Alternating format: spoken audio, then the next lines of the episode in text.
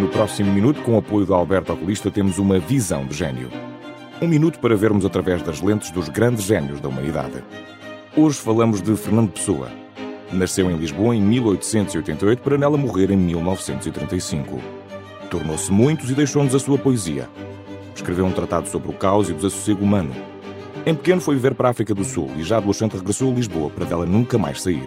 Podemos pensar que viu pouco, mas a sua visão foi vasta porque olhou para o infindável que há por dentro. Foi com uma lupa sobre o ser que viu que, se nos servimos da língua, não é preciso ir a muitos sítios para ir muito longe, que só se é grande quando se é inteiro e que muitas vezes e em segredo todos nos sentimos estranhos no meio da multidão. Ensinou-nos, sobretudo, que é quando estamos sós no meio de muitos que descobrimos os muitos que há no meio de nós. Uma visão de gênio a de Fernando Pessoa. Que com esta lente nunca percamos contacto. O Minuto Visão de Gênio tem o apoio de Alberto Oculista.